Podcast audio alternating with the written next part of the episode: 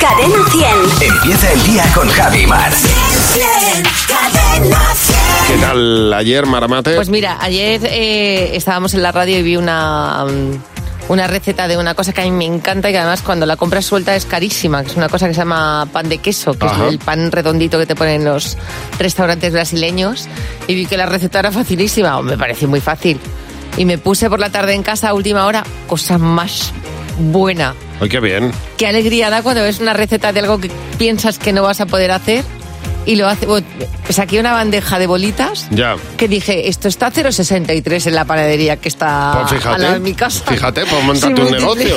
si multiplico, no, no, pero vamos, que me voy a poner de pan de queso, creo que lo voy a congelar y todo. Ya. Buenísimo, muy rico, muy Bueno. rico y muy fácil de hacer. Me alegro mucho. ¿Tú qué tal ayer? Pues mira, ayer en mi casa era una revolución por el Gran Premio de España de Fórmula 1 que eh, llega a Madrid y eh, claro, mi hijo estaba echando cuentas, el pequeño, a ver si le daba para ser voluntario. Entonces le digo, bueno, pues preséntate ya, porque estaba como loco. Me quiero presentar voluntario, no sé qué tengo que hacer, qué tengo que... que- que- no lo sé. Digo, bueno, hijo, pues nada, tú tranquilo, tranquilo, tranquilo, poco a poco, paso a paso. Pero vamos, estaba muy nervioso, pues No son- en mi casa todo el mundo es muy fan de la Fórmula 1, Sí, pero en excepto yo. En especial, en especial tu hijo pequeño. Sí, todos, ¿No? todos. O sea, porque mi, y mi hija Elena está como loca Pues y, nada. mi mujer y mi hijo mayor, o sea, todos, menos, menos mi hija Isabel y yo, que pasamos un poco y nos vamos a tomar unas aceitunas con, Que se vayan de, con un vino. de voluntarios y vosotros desde casa lo veis todo con Sí, sí. tranquilidad. Pero claro. vamos, es que les oyes cada vez que hay un gran premio, una carrera, como si estuvieran viendo un partido de fútbol, Bueno, pues pegando ahora- unos gritos y unas cosas. Toca aquí, ¿eh? Les pilla al lado. Llega Fernando Martín, el monólogo de Fer. Fernando, buenos días. ¿Qué tal? Muy buenos días. ¿Qué pasa, Fer? ¿Cómo estás? Bueno, hoy hablamos de viajes. Bueno, qué bien. Porque comienza la Feria Internacional del Turismo eh, Fitur 2024. Sí. Eh, viajar puede ser increíble o por el contrario puedes ir a Bruselas. Así que mucho ojo, mucho cuidado. ¿eh? Yo para no gustarme mucho eh, ya he estado tres veces en. Bruselas. En Bruselas. Sí, sí, qué decepción el Mannequin Peace, de verdad. El niño meando ese, se parece un minion. Es- tan pequeña, ¿no? Es enano, un monumento al que vayas cuando vayas siempre vas a ver cola. siempre. Y el otro gran monumento de, de Bruselas, el Atomium, eh, vamos a ver, que Ya. se llama como Jimeno. el Atomium Jimeno, ¿eh? de verdad. Venga, hombre. Eh, pero que no se me enfaden los bruselenses, que no es, no es nada personal. Bruselensky. Eh, los bruselenskis, que no es nada personal, también me meto con nosotros, ¿eh? Anda, que los toros de guisando. no te gustan. Que encima, encima están en Ávila, ¿eh? Que sí, que son de entre el siglo IV y el siglo III antes de Cristo, de la Edad de Hierro, pero no impresiona. No. No, son bonitos, los llaman toros de guisando, pero si los llamaran hipopótamos de guisando, eh, podría ser, también me valdría. El pueblo betón ahí, la verdad que patinó un poquito. Pues como las pinturas rupestres. Vas, vas a más, ¿eh? ¿Qué son? ¿Qué son? Trabajos del Día del Padre, entiendo. Eh, lo- eh, lo- lo- las pintaban los chavales de la época en clase de pretecnología. Porque si no, no lo entiendo. Como Stonehenge. Te vas allí a un solar eh, que está lejos, que parece, está tan lejos que parece que te estás yendo a un aeropuerto. Stonehenge, ¿eh? Cuando llegas allí, ves eso y claro, te quedas de piedra. Unos bloques de granito allí, unos encima de otros. No, pero es que es un monumento megalítico tipo Cromlech. Piedras. No, es que, es que lo usaban como observatorio astronómico y para enterrar a la gente. Piedras. Yo he venido aquí a criticar. ¿eh? Muy bien. Y eso que a mí no me gusta de, de criticar, ¿eh? Pero la Mona Lisa, ¿qué? Para empezar, ¿en qué quedamos? ¿Se llama Mona Lisa o Yoconda? Eh, o uno es el nombre y el otro es el apellido. ¿O qué pasa ahí, eh? Y luego es que, claro, vas a verla y en la foto de carné de la señora. Es la foto de su carné. eh, eh, que el, el arte, el arte es a kilo. Señores, si pesa poco o abulta poco, no es arte. Eso me lo enseñaron a mí en el cole con los trabajos. Si ocupa poco, no, no es trabajo ni es nada. Petra, pues vale. Tampoco. Ostras, Muy bonito, lo que tú quieras, increíble, viaje espiritual, pero es que, va- vamos a ver, Jordania. Tu mejor monumento se llama como mi tía la de Albacete, Petra. La Petra, la Petrilla. Y encima lo hacen patrimonio de la humanidad eh, cuando lo tenían que haber hecho Petramonio de la humanidad, de verdad. En fin, De verdad, que, en fin, que vaya mierda la muralla china. Pues, pues está, pues un tabique.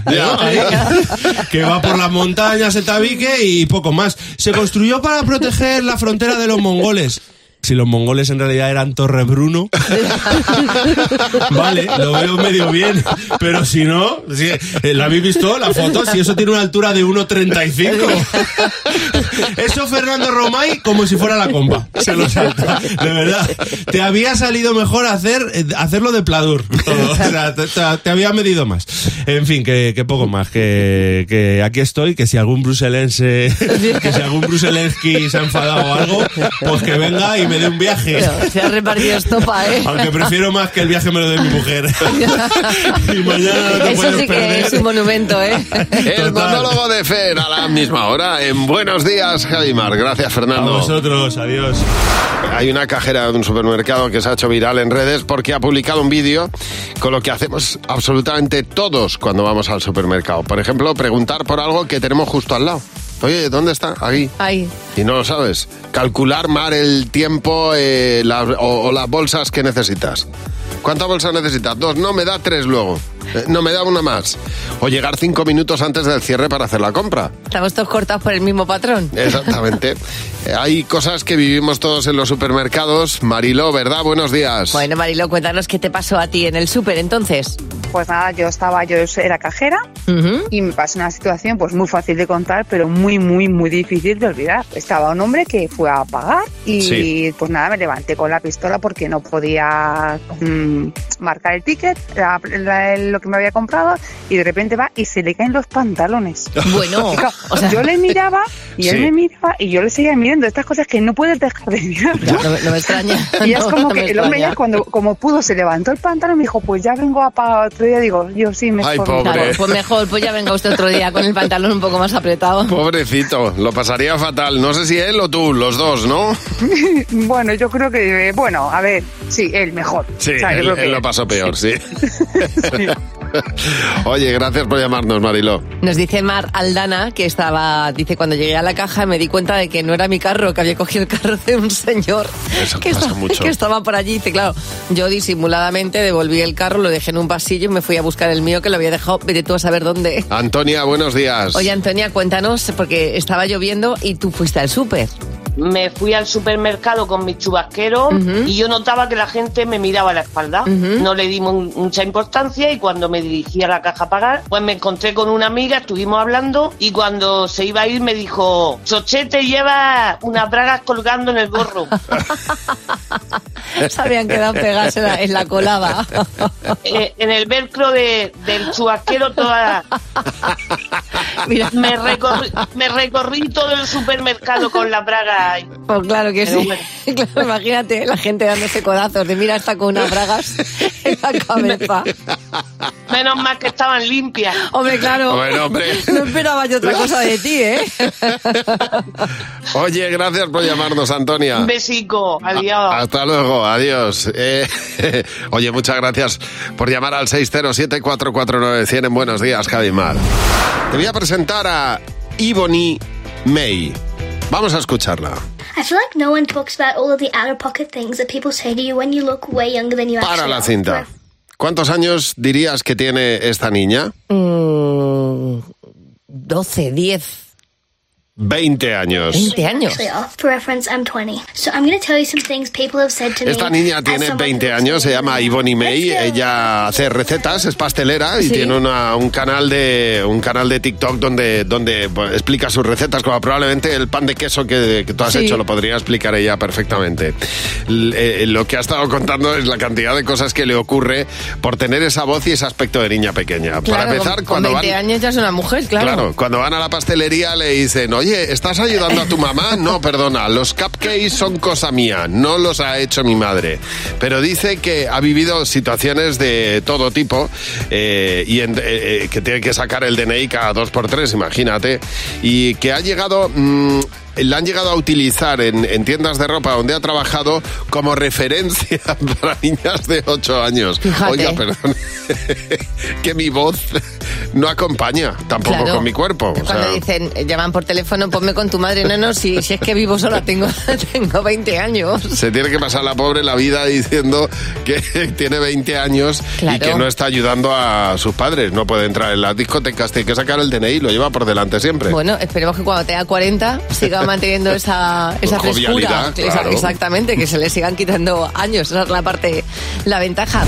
Bueno, ¿qué es lo más raro eh, eh, mm, en, en- en lo que estás? eh, el grupo más raro de WhatsApp en el que estás, pues hemos hablado sobre ello en nuestro WhatsApp. Cadena 100. ¿Qué te WhatsApp? ¿Qué te WhatsApp? Que uno puede estar en grupos de WhatsApp rarísimos. Y si no, mira, mira los mensajes que hay. Nosotros somos una pandilla y nos llamamos en el grupo de WhatsApp los Plomet, porque somos unos pesados a la hora de despedirnos. Mi madre, mi hermana y yo tenemos un grupo de WhatsApp que nos llamamos las trípticas. Se llama Operación Mojón y se creó para quedar cada semana para tomar un mojito. Yo tengo un grupo con mis compañeros de clase. Los Pokezascas Frikis sin luz, no tienes ni pito idea, yo ya lo tengo aprobado. Jolín, pues sí que es largo el nombre del grupo. Me gusta el de los, el- De el- verdad. el de los mojones. Sí, sí. A ver, ¿cuál es el grupo más raro de WhatsApp en el que estás? Un grupo que tengo que se llama Bodorrio, Quisco y Lourdes. Lo curioso es que esta pareja ni se casa ni tiene fecha. Creamos el grupo, ellos están incluidos, nos ponemos a hablar de su boda, todo para mosquear al novio, que no se quiere casar. Buenorras Muslona Family, un grupo formado por madres de bebés que rondan casi todos la misma edad. Que vivan las curvas que se te quedan después del embarazo y porque estamos todas buenísimas. Claro que sí. Vamos, faltaría más. ¿Cuál es el grupo más raro de WhatsApp en el que estás? Se llaman las soñadoras porque es en el grupo que tenemos para echar la primitiva, la el euromillón, el gordo. Modernas de pueblo, demasiado modernas para el pueblo, demasiado de pueblo para la ciudad. Pues estoy en un grupo que las amigas de mis amigas, que la verdad que a la mitad de la gente que hay ni conozco. Pero bueno, ahí estoy.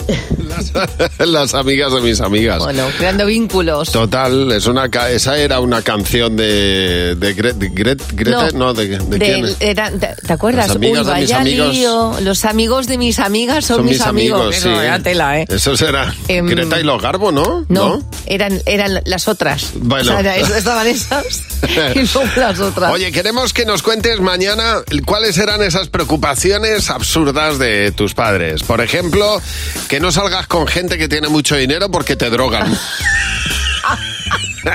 Eso es digno. Era digno de mi madre. O por ejemplo, que bueno, mi madre también lo decía, que hay que llevar siempre muda lin- limpia por si tienes un accidente. Exactamente. O que no hagas tonterías con los ojos que te quedas así. O por ejemplo, que no aprendas idiomas porque puedes perder tus raíces. Bueno, cué- cuéntanos cuáles eran las preocupaciones absurdas de tus padres en el 607-449-100. Objetivo Birmania. Ah, eso es. Era eso el- es me objetivo por aquí. Parece que estamos hablando en chino para algunos aquí. ¿Cuánto bostezas tú al día? Uf, ni idea. No sé, hay, hay veces. Hoy estoy muy cansado. Sabes que durante muchísimo tiempo se nos dijo que bostezar, cuando bostezábamos, es que el cerebro cogía oxígeno. Se oxigenaba, sí. Bueno, pues en los años 80, en la década de los 80, ya demostraron que eso no era verdad. Sabes que, que bostezamos por otro motivo que tiene que mucho que ver con los animales. Los animales bostezan antes de cazar. Por ejemplo, los leones, antes de darle caza a otro animal, están bostezando. Entonces, el ser humano han comprobado que bosteza para activarse. Es decir, cuando estamos en, en ese punto somnoliento, eh, para activarnos bostezamos y al mismo tiempo tú dirás, vale, el que tengo enfrente está bostezando, pero a mí me está contagiando el bostezo. Es para que la tribu se active al mismo tiempo y entonces cuando bosteza uno, el resto empatizamos con él y terminamos bostezando unos con otros. Bueno, Es una cosa maravillosa. o sea que es por imitación más que por necesidad. Primero por imitación y la necesidad es que todos estemos como en el, en el mismo en el mismo momento para en este caso no es cazar, que es lo que hacíamos antes, pero sí activarnos, por ejemplo, en una reunión cuando uno empieza a bostezar, que bostezan todos, a partir de ahí la reunión ya se vuelve mucho más formal.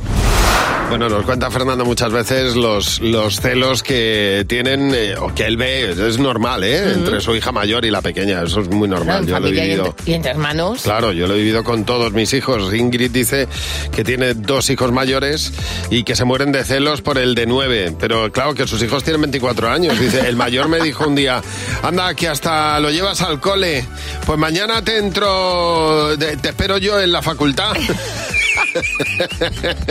Ya entre mayores la cosa cambia, ¿eh? De verdad, Paqui, buenos días. Oye, Paqui, cuéntanos qué hizo tu sobrino por celos. Pues eh, pone mi hermana de parto y a la vuelta no había coches a disposición, coge un taxi y se vuelve a casa. Sí. Y entonces el mayor, pues Sí. que ve que su mamá sale con el bebé de- del taxi, Ajá. se mete, se mete dentro del taxi y dice que él no salía hasta que se- su mamá no se volviera con el bebé, que ese bebé no lo quería en casa. Claro. Menos mal que su padre. ¿De dónde le viene había mi madre con otro ser a casa? Claro. entonces, menos mal que el padre le había comprado un camión, hubo negociaciones, ya se bajó del taxi y ya volvió mi hermana a casa con el bebé. bueno, menos mal que lo llevó a casa. Dice Jennifer Fernández, dice, mi tía me contó que estando mi madre embarazada de mi hermana, un día que vino me dijo, ¿qué haces? Y yo le contesté, nada. Mirando e imaginando cuando estaba sola y solamente venían a visitarme a mí. ¡Qué cuento! Ana, buenos días. Oye, Ana, cuéntanos, ¿qué hizo tu hija mayor con tres años? Pues mi hija mayor de tres años acababa de nacer su hermanita hacía unos días y le estábamos dando su primer bañito a la pequeña. Y estábamos todos allí, toda la familia, abuelos, mis padres, todo el mundo. Y ella estaba bastante celosita, la verdad.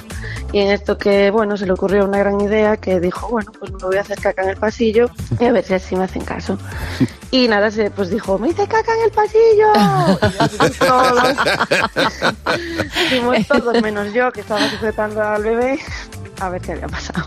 Y ella ya controlaba todo perfectamente, quiere decir que fue por decir, aquí estoy yo. Claro, marcar. Estaba marcando la zona, ¿eh? Y bueno, y como esas alguna más, pero bueno, esta fue sí la más. Oye, muchas gracias por llamarnos. Un beso. Nada, a vosotros. Hasta luego. Bueno, cuéntanos, ¿qué es lo más divertido que ha hecho tu hijo por celos? eh? Y nos lo cuentas en el 607-449-100, que es el WhatsApp de Buenos Días, Jaimar. Mítica esta canción, me flipa este grupo, siempre me gustó. Texas, Summerson, en Buenos Días, Javimar. Verónica nos llama la atención y tienes toda la razón del mundo, Verónica. Dice, los celos, ojo, que no son solo los niños con, o sea, con los hermanos. Que mi hijo con cinco años de quien tiene celos es de su padre. Entonces está deseando que se vaya a trabajar por la noche para acostarse en mi cama y dormir. Hombre, claro. Y dormir conmigo mucho más tranquilo, dice. Tiene la cama grande, tiene la cama grande para ellos. Totalmente. Eh, tenemos a Marisa. Buenos días, Marisa. Oye, Marisa, hablando de, de celos, ¿qué hizo tu hija con tres años? Pues eh, mis hijas se llevan tres años. Sí. Cuando yo llegué a casa del hospital con la bebé, bueno, al día siguiente, la primera mañana, llega mi hija mayor y me dice, mamá, el vecino no tiene hijos, está muy solo, le podrías dar a la niña. Claro, o sea, repartir, repartir muñecos. Como lo vio, ¿eh? Vamos, más claro, agua. Es increíble. Dice, dice en este caso que eh, Lourdes Guillén, dice, mi hermano y yo nos llevamos 14 meses. Cuando nací yo pasé a dormir en, en mi cama y mi, mi hermano me quitó la cuna. Dice, pues un día metí la manita entre los barrotes, estiré su pie y le di un mordisco en el dedo gordo. Toma. Tres años tenía yo, ya apuntaba maneras. A ver, Esther, buenos días. Oye, Esther, ¿qué hizo tu hijo Alberto con, mira, con tres años? Pues mira, mi hijo Alberto con tres años se dedicó a poner alfileres alrededor del parque de la hermana, Toma. que ríete tú de la valla de, Levi- de Velilla, Qué tela, ¿eh? y Por todavía Dios. tuve que dar gracias, porque digo, lo mismo me había dejado a la niña como un muñeco vudú. Ya no, claro, claro. La venganza. Y no quería que nadie se acercara a la cuna de la niña, claro. No, no, no, no quería que nadie se acercara a nada, lo que no quería es que la niña saliera de la cuna. A él lo que le molestaba era tener otra persona que no fuera él. Exactamente. Sí, sí, es. totalmente. Totalmente. Bueno, bueno, Muchas gracias por mal que no llamarnos. pasó nada. De nada, chicos. Un beso. Bueno, el teléfono 900-444-100, el teléfono de Buenos Días, Javimar. Bueno, ¿sabes? Si te hablo del amulet, ¿sabes qué es? ¿Lo identificarías? La mulet, pues me quieres sonar, pues algo de moda. Sí, si tuvieras un adolescente al lado te diría... El corte de pelo ese, Déjame ¿no? que me vaya a hacer una mulet Sí. al peluquero. Y claro, la, la mulet, eh, pues fíjate, la mulet tiene su origen moderno. Es en David Bowie. David Bowie llevaba una mulet cuando grabó Sigue Stardust, verdad, cuando era ese personaje. Ese corte de pelo de, oreja para abajo que está rapado y luego la parte de arriba tiene... Sí, y se dejaba, se podían dejar el pelo largo por detrás o recortárselo ahí en forma de triángulo. Ajá. Bueno, pues esa, esa mulet, eh, el término viene de otra canción, de una canción de los Beastie Boys que se llamaba Mullet Head. Pero el corte de pelo en sí, ojo, se remonta al siglo VIII antes de Cristo. Jesús. Estamos hablando de los unos, que eran, eh, bueno, pues, pues la Iliada de, Sí. de Homero, los nómadas unos, el, el último grupo de mechones que llevaban, el, el mechón que llevaban era el que les caracterizaba. Bueno, eh, Procopio los describió, el erudito griego, los describió como muy agresivos por llevar ese pelo. Definía, cortado por delante hasta las sienes, dejando la parte de atrás colgando de forma insensata al- hasta alcanzar una gran longitud. Ese corte de pelo es de antes del siglo VIII y ahora lo llevan los chavales jóvenes como si fueran, pues eso, eh, lo último de... No tiene nada de... Bueno, la moda es cíclica. Quiero decir que mm, casi todo está inventado, ¿eh? Sí, señor. También era típico de los sansculottes en la Revolución Francesa. O sea, que era, bueno, pues lo que llevaban en la Revolución Francesa los revolucionarios. Y me suena a mí también a toro sentado. ¿Sabes? Cuando llevaban Sí. todo ese pelo y luego la parte de atrás que les caía indecentemente o algo así. Has comentado, ¿no?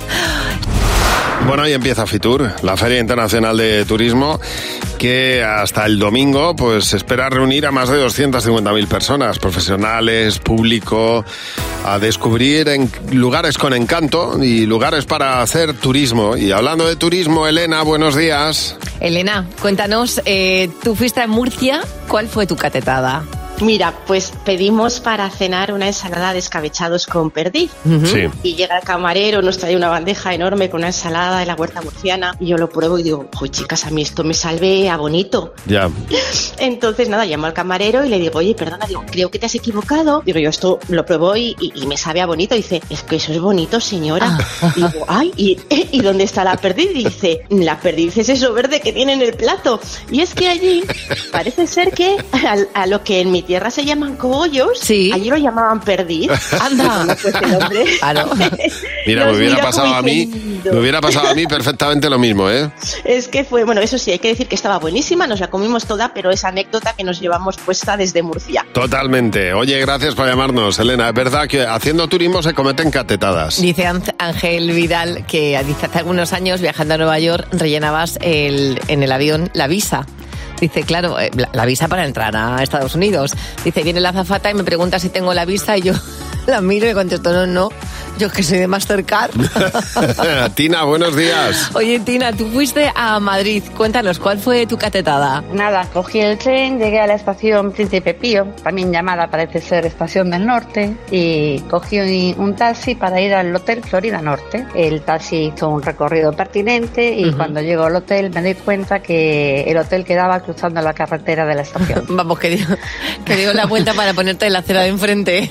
Sí, sí, sí, o sea, cogí un taxi para cruzar la acera. Ya te podía haber avisado, ¿eh?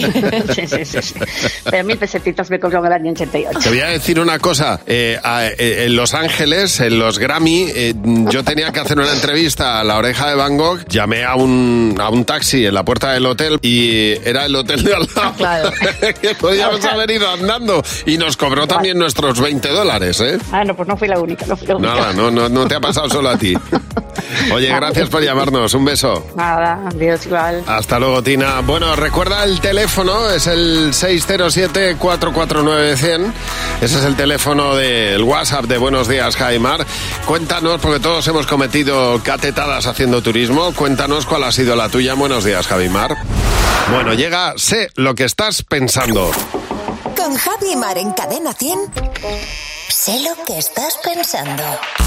Y nos ha llamado Mari para jugar. Hola, Mari, buenos días. Mari, ¿cómo estás? Hola, buenos días, muy Buenos días. bien. ¿Y Guten, guten Morgen. Guten Morgen, buenos días. Ah, exactamente. Porque es que Mari nos llama desde, desde Alemania. ¿Desde qué ciudad de Alemania, Mari? Sí. Pues estoy en Tria, cerquita de Trier, Luxemburgo. Ah, muy bien. Bueno, Estoy bien. en Chantal. Sí, señor. Pues, eh, claro, lo que hace... todos los días. Lo que hace es sentirse más cerca, eh, escuchando claro. Buenos Días, Javimar, por las mañanas. Bueno, a ver, Mari, ¿sabes Pues la, que la verdad es que sí. Me alegro mucho. Qué bien. Sabes que son tres preguntas, tienes que intentar responder lo que responda la mayoría y si lo consigues, pues 20 euros por cada una de ellas. Primera pregunta. A ver si tengo suerte. ¿Cuál es el animal más peligroso en la península ibérica? Eh, el lince. ¿Tú qué, has, tú qué has apuntado, Fernando? Oso pardo. A ver, Luz. Oso. José. Oso. ¿Y Mar? Yo me da por un oso, claro. Pues no ha habido mayoría. Ay, Mari.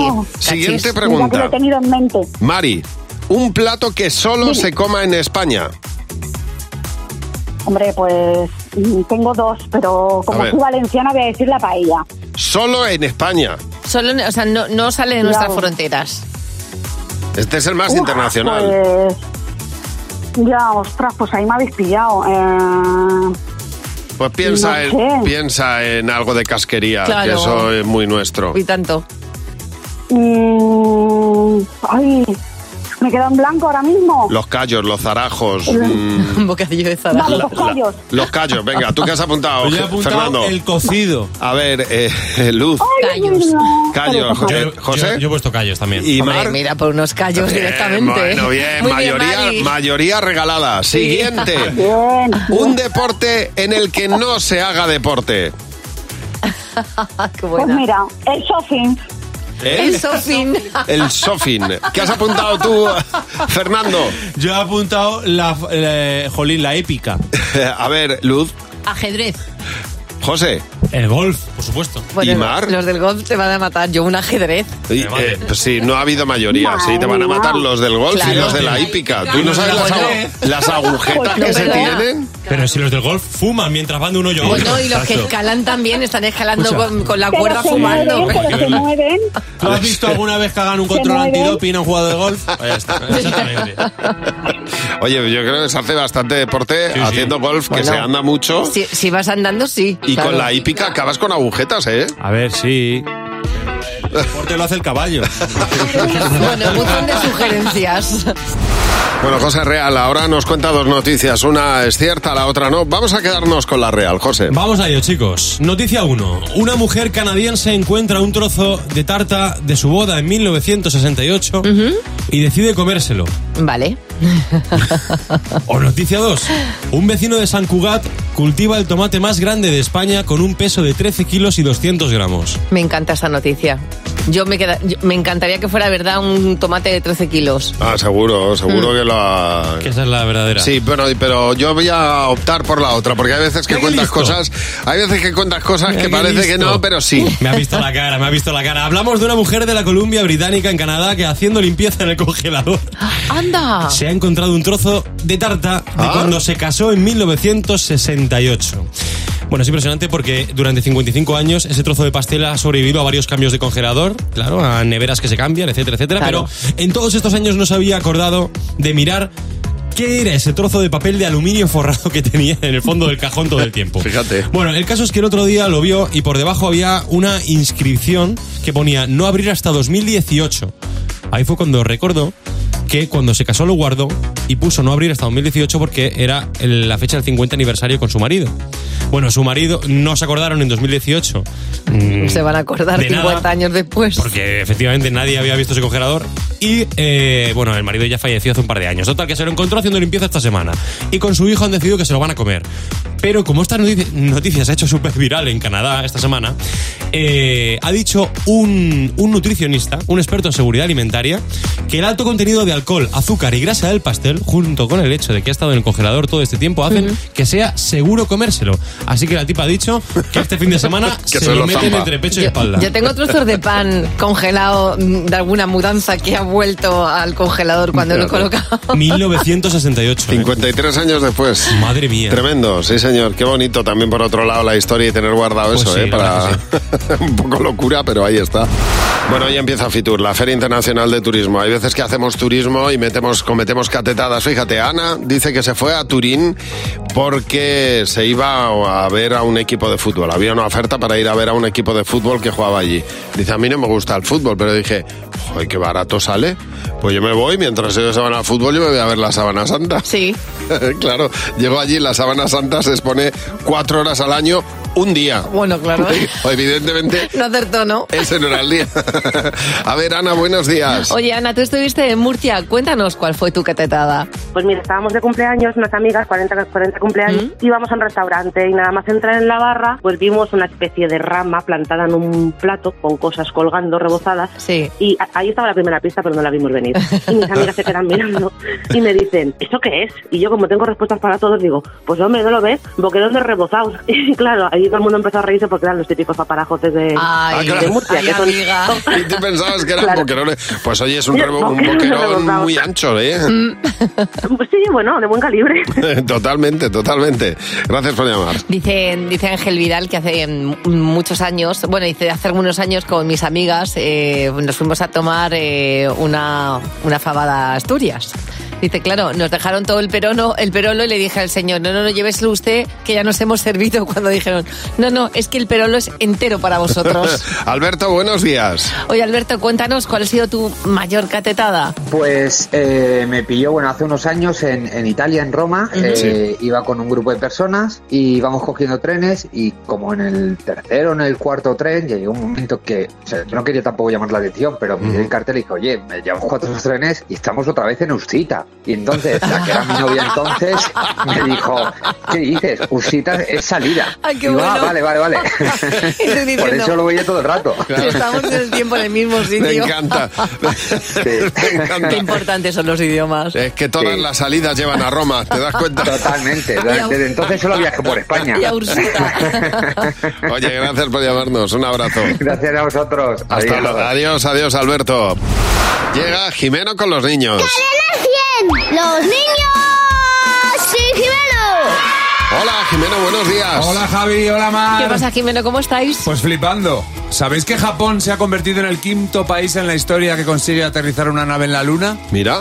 Que siendo Japón para ellos es un puntazo. Ay, amigo, sí, claro que sí. Ay, madre. Antes que Japón ya lo ha conseguido Estados Unidos, Rusia, China y la India. Y si por algún casual pues llega y le da a los españoles por ir a la Luna, nosotros nos vamos preparando. ¿Tú qué te llevarías si viajaras a la Luna? Mis cosas, como una, unos juguetes, una botella de agua, una, un coche y un pedido de McDonald's. Porque así como, porque si no puedo comer, pues entonces estaba ahí hambriento. Bueno, eh, también lo que hay que llevar es una habitación donde dormir, sí, porque eh, luego por la noche, para que no dormamos para afuera, eh, agua de, de- del grifo, que el agua de Madrid sí que está buena. Si tú fueras a la Luna, ¿qué te llevarías? Una casa con piscina, ¿Con piscina cómo? muy grande, con agua. Porque si no tiene agua me, me hago daño. A Manuel Carrasco, para que le haga conciertos a mi madre. Construiría una, una cabaña que dentro tenga almohadas y también con cremallera y que la puedes cerrar y así ya no, ya no hay ruido. Una pista de baile es que me encantan las jotas. ¿A quién te llevarías a la Luna? Al alcalde de mi, de mi pueblo porque es muy amable, siempre saluda. ¿Llevarías a alguien a la Luna? No, porque me gusta la tranquilidad. Claro, como los Fernández, el alcalde es muy amable. Me encanta.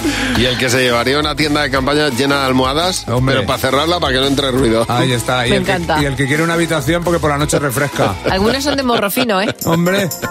Oye, Jimena, muchas gracias. Ale. Pues probablemente algún astronauta pueda haber entre los niños que estás entrevistando. Hombre, ¿Quién a la fuerza. Estadísticamente tiene que haber un poco de todo. Un poco de todo, sí, porque entre 300.000 nacimientos que hay al año se tienen que repartir todo- algún criminal. todas las profesiones. Claro que Hombre, sí, por Jimeno. favor. Siempre poniendo, poniendo la luz, el, el foco en lo Seguro que positivo. no. Vamos a por nuestra madre imperfecta de hoy. cada mañana en Buenos Días, Javimar. Bueno, tenemos muchas ganas de saber, Laura, por qué eres una madre imperfecta. Bueno, pues a mí me pasó esto hace 15 años, cuando tuve a mi primer hijo con 26 años, pues imagínate, y yo no estaba acostumbrada a tener hijos. Y bueno, pues las primeras fallas que yo tenía a mi bebé, que tenía tres meses, pues la primera noche que yo salía me fui de cena, eh, dejé a, mis, a mi hijo con mis primos, ellos encantados de cuidar al niño, pues yo acabo de cenar y me fui a guardar el coche como hacía siempre. Y cuando estoy guardando el coche me llaman, eh, hola, eh, ¿te acuerdas que tienes un hijo? ¡Ostras! Se te había olvidado. Es verdad. Se te había hijo. pasado. Claro, la falta de Claro, costumbre. es que tenía tres meses, era un... Claro, si es que no te habías acostumbrado a él todavía. No, no, no. y, y eso me pasó, me olvidé de mi hijo. Pues por eso te damos la bienvenida a nuestro Club de Madres Imperfectas. Bueno, tenemos un nuevo juego. Se llama Al pie de la letra. Y es un concurso con el que puedes ganar así para empezar la mañana 50 eurazos. Y tanto. El juego es muy sencillo. Vamos a elegir una letra al azar. Te iremos preguntando sobre ciertos temas. Y tu respuesta siempre deberá comenzar con esa letra. Si en 30 segundos respondes 5 o más, esos 50 euros son tuyos. Hola Arancha, buenos días. Buenos días, chicos. ¿Cómo estás? Buenos ¿Qué días? Javimar. Oye, ¿tú has jugado a esto en el cole? Yo jugaba de pequeño. Eh, sí, con mis hijas en el coche Sí, también, ¿verdad? o sea que pero sí, sí, es, es muy socorrido para pues- las vacaciones largas. Pues hoy te toca a ti con la diferencia de que además puedes ganar dinero. Todo el mundo puede Bueno, jugar desde eso, casa.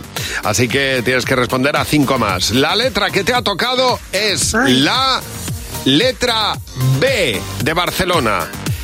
Vale. Empezamos. Primera pregunta. Un. Nos tienes que decir una parte del cuerpo. Mm, ay, Con la B. Con la B. con la B, la... mm, eh, B. ay, por Con la favor. B. Una parte del cuerpo. B. Con lo que... Bigote, Venga. Vale, pues una- con la B, una Ay, comida. Comida, mm, babarrunas. Bueno, claro, aquí son, perdón, ay, aquí son las alubias. ¡Qué nervios! que te quedas en blanco. Pero ¿sabes lo que pasa? Que parece muy fácil desde el otro lado. Pero cuando te pones a jugar y te tiene que venir la, la palabra a la cabeza, Claro. no es tan fácil, ¿eh? Porque mira que con la B tenías boca. Brazo, boca, mm, bigote, Ay, sí. boca. Sí, Ama, por sí, favor. sí, bueno. Claro. Esto es para, para calentar. Seguramente ya Vale. la próxima vez mucho mejor, Arancha. Exactamente. Exacto, sí, sí, eso es. Bueno, muchísimas gracias por llamarnos. Venga, un ¿me abrazo dejáis fuerte. dar un saludito, porfa? Claro, por supuesto. Vale, pues a mis chicas, a Lucía, Carla, Iñaki y a, mi- a todas mis chicas de las brujas de aquí de Urnieta, ¿vale? ¿Ves? Muchísimas eso sí gracias. Sale, eso sí que te sale rápido. Claro, con ¿Te la cuenta? Oye, si te ha parecido tan fácil, llama tú, inténtalo. 607-449-100.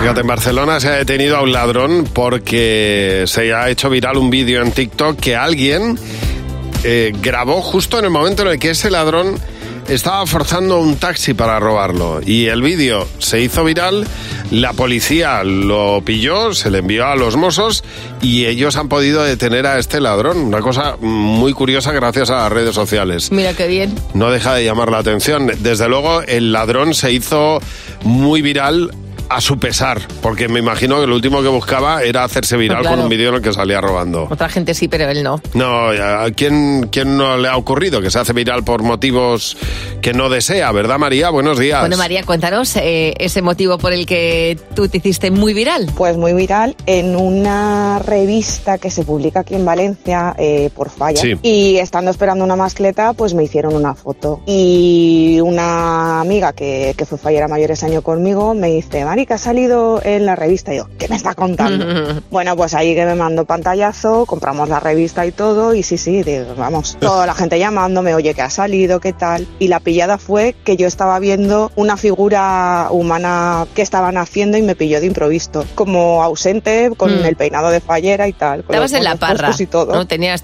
estabas bien vestida, pero en la parra. Exacto, en la parra total, ¿eh? Pues ha quedado ahí para siempre. ¿eh? Para siempre, para el resto de los restos. Lo tienes para recordar. ya te digo. Un abrazo. Dice Seila Martínez que ella se hizo muy viral, muy viral, hace ya unos años, porque discutió con el alcalde en su pueblo. Ajá. Lo subieron a Facebook y dice, salí esta en las noticias. Jolín, y tú Daniela, buenos días. Daniela, cu- Daniela, cuéntanos ese momento de- en el que te hiciste muy viral.